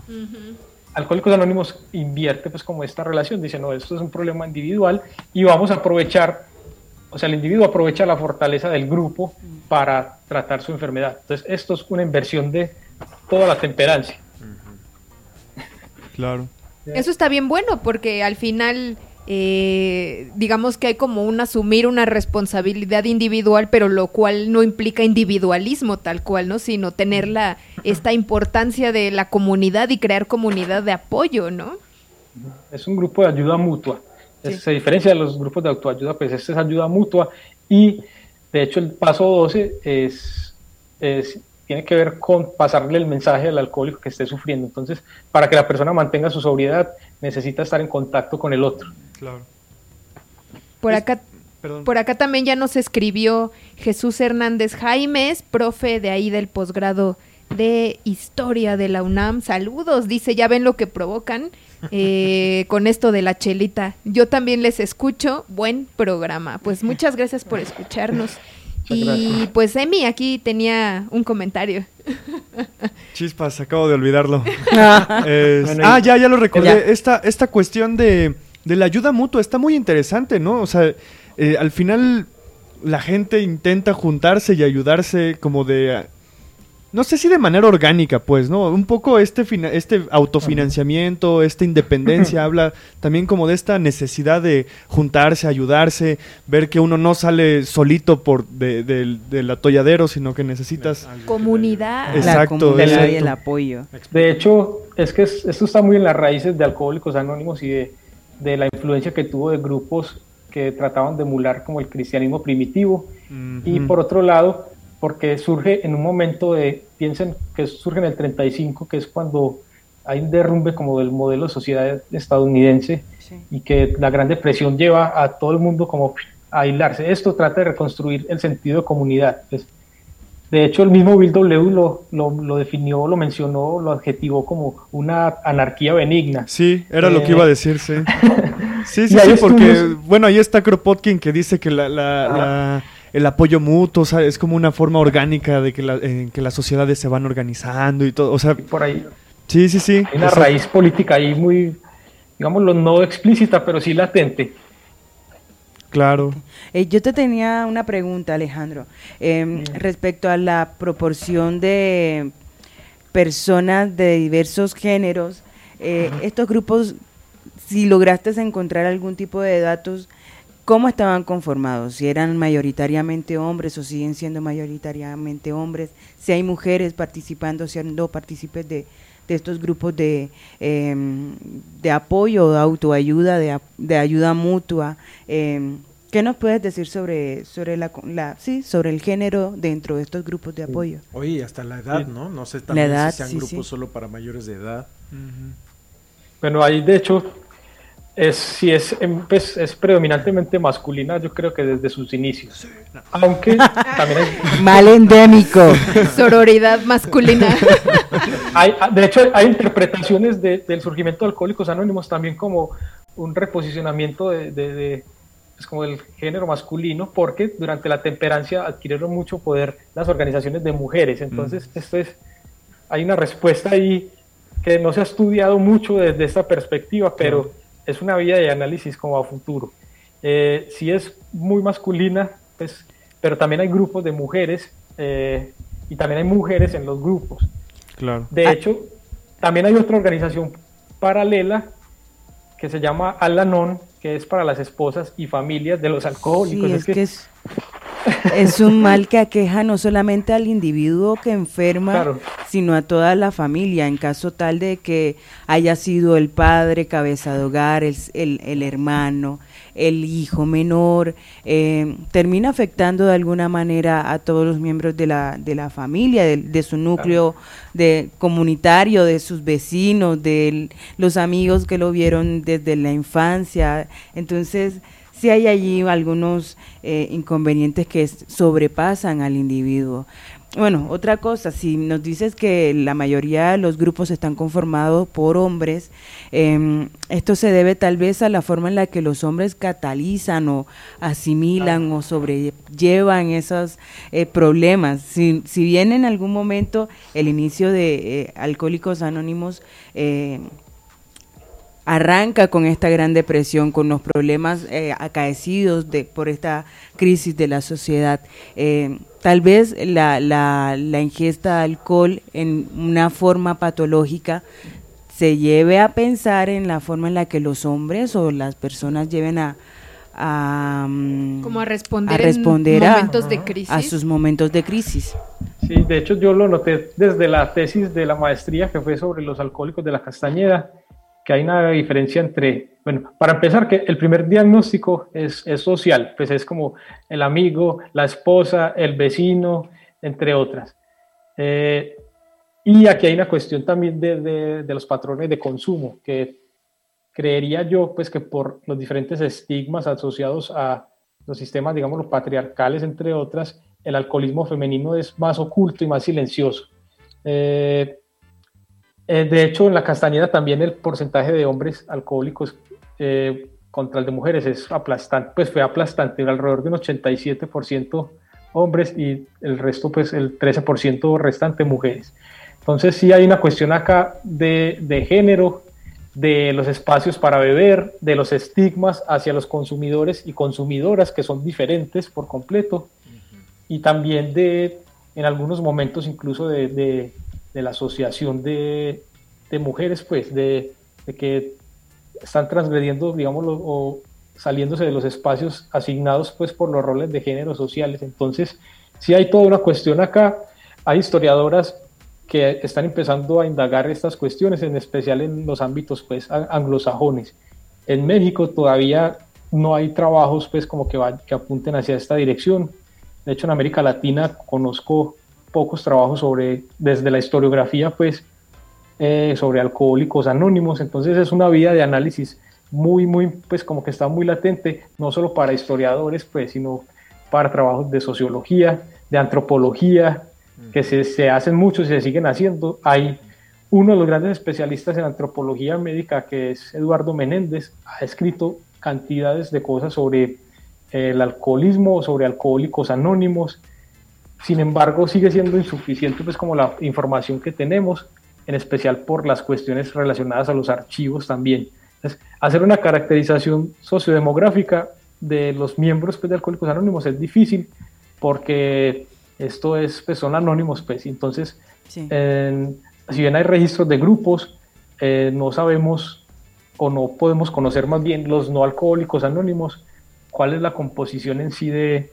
de, de los grupos. Yo lo que más o menos alcancé a ver, lo leí pues como en publicaciones de revistas y eso, pero desde sus inicios sí está muy relacionado pues con, con como con esos, con los hombres volver a retomar ciertos espacios de participación. Oye, a mí me, me surge la pregunta acerca de los debates en la medicina. Eh, que es una de las ciencias como más celosas, ¿no? Y más eh, como muy de sus cotos, que incluso son cotos de poder. Entonces, me da la impresión de que seguramente ahí se han de ver debatido unas cosas muy densas, ¿no? Entre si esto era o no un método que atendiera a la ciencia y pues hasta desde médicos que yo me imagino que podrían haber sido muy críticos con la existencia de alcohólicos anónimos y hago un paralelismo que pareciera como o creo que puede estar como quizá fuera de contexto, pero a lo mejor tiene cierta similitud, lo que pasaba con la partería, ¿no? Un conocimiento ancestral femenino que para eh, los médicos, digamos, comenzar a intervenir en todo lo que tenía con los embarazos y los partos, pues prácticamente emprendieron una campaña estigmatizante alrededor de los partos eh, tradicionales, ¿no? Que eso ocurrió en el siglo XIX, pero no sé qué haya pasado en el caso de Alcohólicos Anónimos. Eh, ¿No habrán sentido como gacho los eh, psiquiatras y médicos de la Castañeda de que ellos quisieran intervenir ahí a los alcohólicos y nomás no les salía su tratamiento, pero en Alcohólicos Anónimos sí podían? Bueno, de hecho, no, pero para empezar, que no, no solo estuvieron en la Castañeda, sino que podemos decir que están en casi todos los hospitales hasta la actualidad. Eh, hubo respuestas, claro. Eh, Eduardo Menéndez ha definido algo que es el, modelo médico hegemónico, que es un cierto conjunto de prácticas eh, e instituciones que detentan, digámoslo, como la hegemonía sobre la medicina y que están avaladas, digámoslo, por ciertas instituciones o prácticas del Estado. Entonces, dentro de ese modelo médico hegemónico, como lo define él, empezaron a haber primero críticas hacia el mismo modelo en los 60, que lo que yo les mencionaba, que tiene que ver con la incorporación de otros actores de otras disciplinas. Y dentro de este modelo hubo diferentes posturas hacia alcohólicos anónimos. Entonces, básicamente fueron dos. Eh, yo no he notado, bueno, lo que sí yo no, he notado o no encontré en mis fuentes fue que hubiera un rechazo explícito hacia alcohólicos anónimos. Las posturas fueron, vamos a tecnificarlos y capacitarlos, y la otra que les mencioné que fue, hay que respetar la autonomía de los grupos. Eh, por parte de los alcohólicos, eh, si bien no encontré afirmaciones directas a un rechazo hacia la labor de los médicos, sí encontré, eh, por decir que como especies de bromas, con relación a la actividad de médicos, pues más bien como en el ámbito del chiste, pero hay que decir que Alcohólicos Anónimos no está, no está peleado con la profesión médica. Entonces, yo lo que me atrevería a decir es que si bien podría darse, y lo que se da en la actualidad es el trabajo como conjunto entre estos diversos actores dentro del tratamiento del alcoholismo, yo creo que es como la manera más sólida de solucionar el problema, porque lo que sí hay que reconocer es que Alcohólicos Anónimos llega a donde no llegan las instituciones de salud. Porque la persona sale de la institución y llega, se encuentra con su misma realidad y con las cosas que lo impulsan a beber. Y si se involucran los grupos, eh, eh, pues como que tiene una mayor probabilidad de recuperarse. Entonces ahí lo que yo noté fue que hubo cosas por parte y parte. Entonces por un lado, los médicos algunos médicos sí recomendaban enviar a sus pacientes cuando salían de la rehabilitación, los enviaban a alcohólicos anónimos. Y por otro lado, de grupos de alcohólicos anónimos enviaban a los alcohólicos, o más bien no los enviaban, sino que aconsejaban buscar tratamiento profesional. De hecho, en una experiencia que todavía existe, que es el Centro de Atención al Alcohólico y sus familiares, que también está ubicado en, en Tepito, que se crea también pues como en los 70 a finales, los estudios de los sociólogos mostraron que la mayor, el mayor porcentaje de personas que llegaban ahí eran, digamos, los enviados, pues eran recomendados por alcohólicos anónimos y los sacerdotes. Y que fue bien chistoso que lo definieron las mismas personajes que estaban pues como dentro de estos centros profesionales, se definió que dentro de estas instituciones la gente llegaba, era pensando que que, los alcohólicos iban a encontrar ahí el tratamiento de alcohólicos anónimos. Entonces, en ciertos espacios médicos se creyó que hubo una hegemonía de alcohólicos anónimos como un todo. Pues esas son palabras explícitas de un sociólogo que se llamaba Francisco Turul Torres. Entonces hubo como una relación ahí, hubo tensiones, claro está, que es como parte de las cosas que yo describo en la tesis, que el proceso no es pues como tan lineal como puede parecer, porque sí hubo momentos de tensión. Eh, por parte y parte, pero finalmente desde sus inicios han trabajado de la mano con, con médicos y con, y con, religiosos. Entonces, ahí está. Y de hecho creo que esas, tensiones se pueden mantener hasta la actualidad. Pues. Claro. Sí, al ser eh, también las, las dinámicas en cómo la misma idea del alcoholismo va modificándose, en la medida también en que pues van surgiendo otros actores que rodean, digamos, estos, estos espacios. Eh, pues va, va cambiando también la dinámica de relaciones, ¿no? Y también, fíjate que estaba yo pensando es que cómo, cómo se crean fuera de los grupos de alcohólicos anónimos también redes, ¿no? Porque bueno, o sea, eh, las personas que asisten pues continúan después y se, se siguen viendo. son eh, amiguis. Son amigos, claro. Eh, seguramente ha de haber hasta historias de amor dentro de los grupos de alcohólicos. redes laborales, muchas. Exactamente, ¿no? Entonces, pues sí es una comunidad, justamente esto que nos estás hablando, que se crea dentro de espacios así tan anónimos como la Ciudad de México y el, y el monstruo que te come, ¿no? Entonces eso Aunque sean anónimos, alcohólicos anónimos. Son, ahí son borrachos conocidos, ¿no? decimos acá en México. Pero, ah, bueno, tocas un punto interesante. ¿Y qué sucede en, en espacios mucho más reducidos en donde eh, un pueblito, una ciudad mucho más pequeña, donde las lógicas de comunidad no son tan anónimas como en esta ciudad monstruo, en donde... No es tan fácil ser ah, anónimo. no es tan fácil ser anónimo y admitir esa condición, reconocer. esa, reconocer la patología, resulta ser mucho más complicado. Sí, porque la, siempre hay una vecina chismosa. Aunque ellos se cuidan más, mucho más, pues la cuestión del anonimato va más hacia apariciones públicas, eh, en medios de comunicación, entre otras, pero si hay comunidades tan pequeñas en las que las personas saben, además porque es cuando la otra persona invita a alguien a, a los grupos ya pues está. Aunque no necesariamente todos los que invitan a otras personas a los grupos asisten a ellos, pues de hecho yo he recomendado pues como a varias personas asistir a un grupo. Sin embargo, es, es, muy diferente la forma como funcionan estas invitaciones a cómo funcionaban las sociedades de temperancia. Alcohólicos Anónimos se mantiene invierte esa lógica. Ellos, las sociedades de temperancia y, los, y las campañas, bueno, los grupos antialcohólicos trabajaban a través de la persuasión. Alcohólicos Anónimos funciona a través de la atracción. Ellos dicen atracción en vez de persuasión.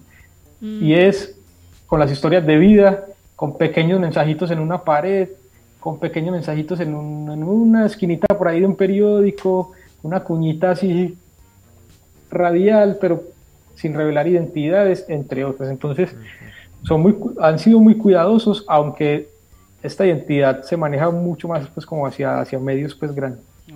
Mm, eso está interesante. Oigan, pues ¿qué creen? ya estamos entrando a la recta final del programa. Ha estado bien interesante el programa de hoy, porque al final pues nos habla de estos eh, tanto de lo que implica, ¿no? El consumo de alcohol, la estigmatización del consumo de sustancias e incluso algo quizá más profundo que es cómo funciona y qué tan importante es lo que le llaman el tejido social, ¿no? Que tener comunidad de, eh, de, apoyo en términos muy generales y lo que implican esas rupturas de comunidad que si quizá en casos como esos las adicciones, los problemas eh, patológicos que se crean a través de la de la individualización, ¿no? Que, que en las ciudades ocurre y que se ha agudizado también por los propios proyectos económicos pues que nos han tocado vivir. Eh, no sé, compañeros, si no tienen ustedes algún otro comentario eh, para ir ya entrando al cierre de nuestro programa de hoy, en el que además tuvimos bastantes eh, espectadores, espectadoras, ciberradio escuchas, a pesar de nuestro problemita técnico ahí. Mucha pero adrenalina hoy, mucha Hoy hubo mucha adrenalina, cero alcohol y mucha adrenalina. sí. Esa es otra droga también. Claro, sí, incluso esta cosa de los vigoréxicos que hacen tanto ejercicio, pues porque son adictos a las endorfinas y así. Este, pero bueno, no sean, no sean ustedes adictos a ninguna sustancia. Úsenla con medida. Ni a la serotonina, ni a la cocaína, ni a ninguna sustancia que genera adicción. Pues ni a, más ni bien... a la cafeína. Ni a la cafeína, pues ni a la nicotina. Es que, es que creo que justo un aprendizaje quizá de esta eh, sesión, de este programa, del, de esta tarde, pues es que el estigma no ayuda, ¿no? en general. O sea, no es como, como verlo desde este cariz moral, siempre termina en lugar de apoyando a quienes tengan ese problema o previniendo, agudizándolo, ¿no? Incluso que con las drogas pues es el creo que el problema más grave y todas las políticas de prohibición y de estigmatización pues lo que traen consigo es para empezar pues el mercado alternativo el mercado negro. y por otra parte los problemas sociales asociados a todo eso, ¿no? Es decir, no hay tanto tejido social, pero pues sí hay prohibicionismo, criminalización, estigmatización, eh, este las, las propias religiones, ¿no? Que tienen tienden a eh, pues a denostar a todas las personas por cualidades morales que son imaginarias. Es que si la legalizan, vamos a estar fumando 57 porros de marihuana. Nos vamos a inyectar 56 porros diarios. Vamos a comer un brownie que nos va a dejar volando por cuatro, días. Cuatro días. Ahí se los dejamos al costo.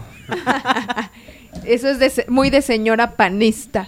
Este, Alejandro, pues algo con lo que quisieras cerrar la emisión de hoy eh, una reflexión final, una invitación a lo mejor a que leamos tu tesis, por ahí ya lanzaste este anzuelo a ver quién lo pica, pues de que falta mucho por estudiar, compañeros, compañeras que estén haciendo sus tesis, sociología, antropología, historia, evidentemente, pues ya escucharon que por ahí hay una beta de investigación que está bien interesante, que implica muchísimos, ¿cómo decirlo? Muchísimas vías analíticas y que seguro tendrá buena recepción, incluso hasta se van a colocar en estas vanguardias historiográficas. Eh, Alejandro, algo, una conclusión con la que te gustaría cerrar esta tarde-noche. Bueno, pues agradecer a ustedes por la invitación y a quienes estuvieron pues escuchando. La tesis, aquí haciéndole la, propaganda, la tesis se llama Sobriedad, Fe y Enfermedad, la historia de Alcohólicos Anónimos en México. Eh, y bueno, y nada, y agradecer nuevamente pues a, mis compañeros de, y compañeras de la universidad que estuvieron pues como en todo este proceso, Carla, que fue bien importante acá. Eh, Gracias. Estuvo también en mi momento de crisis y también los mismos alcohólicos que me acompañaron en esos momentos de crisis de investigación, porque a mí me funcionó pues para muchas cosas, pues para estas dudas, para estos momentos en que uno quiere dejar la carrera, para los momentos en que uno quiere dejar todo tirado de irse del país, así. Eh, estuve pues ahí unos dos años yendo a investigación, ya luego a veces solo iba a echar el chisme, a tomar café, y esto la verdad es que es lo mejor que me ha pasado, la mejor experiencia en archivo, entre otras. Entonces muchas gracias pues también a ellos, a ellas, y, y ya ellos saben quiénes son. muy bien. Pues gracias Alejandro, gracias por estar aquí en los micrófonos de Interruptus Radio. Eh, ha sido una conversación bien amena, eh, con ese corte de luz extraño, pero bueno. Eh, también, bueno, a la ciberaudiencia, gracias por seguir nuestra, nuestra conversación con Alejandro Salazar. Gracias por sus comentarios, por sus preguntas, por sus saludos. Déjenos like. Déjenos like, claro, eh, por ahí pues también de pronto coméntenos de dónde nos escuchan, no sabemos si solo son de la Ciudad de México o de otro estado o de otro país o de otro planeta, háganoslo saber o de otro, de otro universo incluso, ¿no? Eh, pero bueno, pues con esto terminamos la emisión de hoy. Gracias Alejandro, eh, un abrazo hasta Medellín. Abrazos a ustedes. Bien. Que estén muy bien, nos vemos el próximo sábado. Eh, gracias a Carla, gracias Lili, gracias a Emiliano que ya corrió por allá a hacer el fin de la, emisión de Facebook Live. Eh, y bueno, pues con esto nos despedimos, que estén muy bien, nos vemos el próximo sábado en punto de las 5 de la tarde aquí en Interruptus Radio. El pasado es hoy. Que estén muy bien, hasta luego.